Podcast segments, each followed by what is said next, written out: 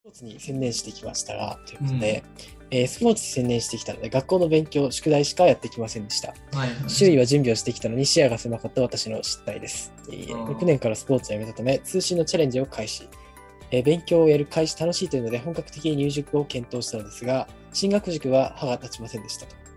本人は中学受験はしないとのことで、高校受験にフォーカス。今から6年のうちに中学の勉強を開始し、1学期の成績上位者を目指したいと言い出したので、えーそれでいこうと思っておりますということですね。まあね、まあこれは情報が知らなかったんだろうね、やっぱね。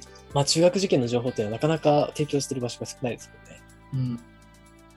まあでもね、あの6年から入れるし、頑張ると思ったら全然できることがたくさんあるから、ただ今選んでるのは通信のチャレンジっていうのがちょっと悪いですよね。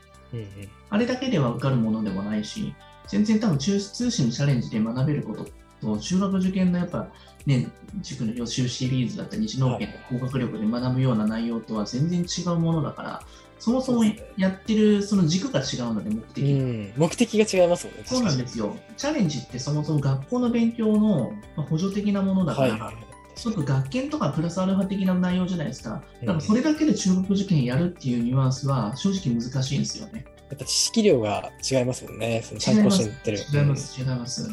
やっぱ目的が、やっぱゴールが違うので、作ってる内容に関しても。はいそうなんですよ。通信のチャレンジとか Z 会っていうのは、やっぱりなんかあの、こう普通に高校受験するためのコースのために作られたもともと塾だったりするから、うんそこでなかなかやるのは難しいかな。だからチャレンジでよく取れてたとしても、その入塾を日農研とかでやってはいはいはい。くれないああ、なるほど。まあ、そうですね。カリキュラムは全然連動してない違うんですよ。全然違うことやってるから。だうんからそれは頭がいい悪いっていうよりかは、完全に情報不足なんですよ、これは。知らなかっただけの話なんですよ。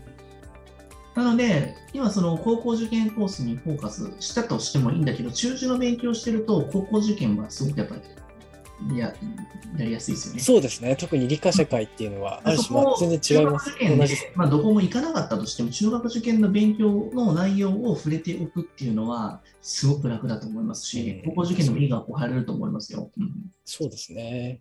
確かに。うん。国語、理科、社会に関しては本当に、もうそのまま通用しますよね。確かに石橋先生のその国語の指導とかでも、結局全体像を読み取るところのその構造を理解っていうところを、実は高校生くらいから学んでやるものを、実は小学生の分かりやすくしているので、それ知ってるだけで点数の取り方全然違いますよね。確かにそうですね。今指導してる子で、記述でいっぱい点数取るという子は、本当に大学受験今受けても全然点数取れるんじゃないかって感なんですよ。そのじがしますね。コツって結局一緒なので、思考力を通るところ確かに確かにうんそうなんですよね。でもそれができるようになると、英語の勉強とかも結局その考え方は一緒だから、はいはいはい。結局読解ですね。そのやり方知ってるっていうのはね、6年間同じ勉強をそれ知った状態でやるわけでしょ、その後中学校確かにそうですね。それは強いですね。それを繰り返し反復していってやっていくわけなので、すごいよね。だから中学受験無駄じゃないんですよ、そこで中学受験に志望校受からなかった人にとっても。うん、なるほど。だから今から遅いってことはないから、そういった情報に触れてチャレンジするのもいいと思いますよ。うんそっちの方のチャレンジじゃなくて。こっちの方が本当のチャレンジですね。うん、そうそう。なるほど。はいありがとうございます。はい。まあ最後なんかダジャレみたいな感じで終わってしまいましたけれども。いやいやは、ちょっとちょっとおっさん臭くなるんで、あんまりダジャレいやいやですけどね。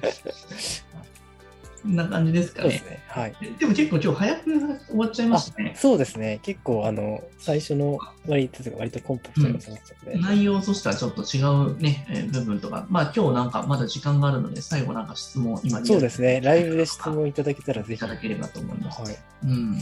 この夏休みのなんか、あの、カリキュラムの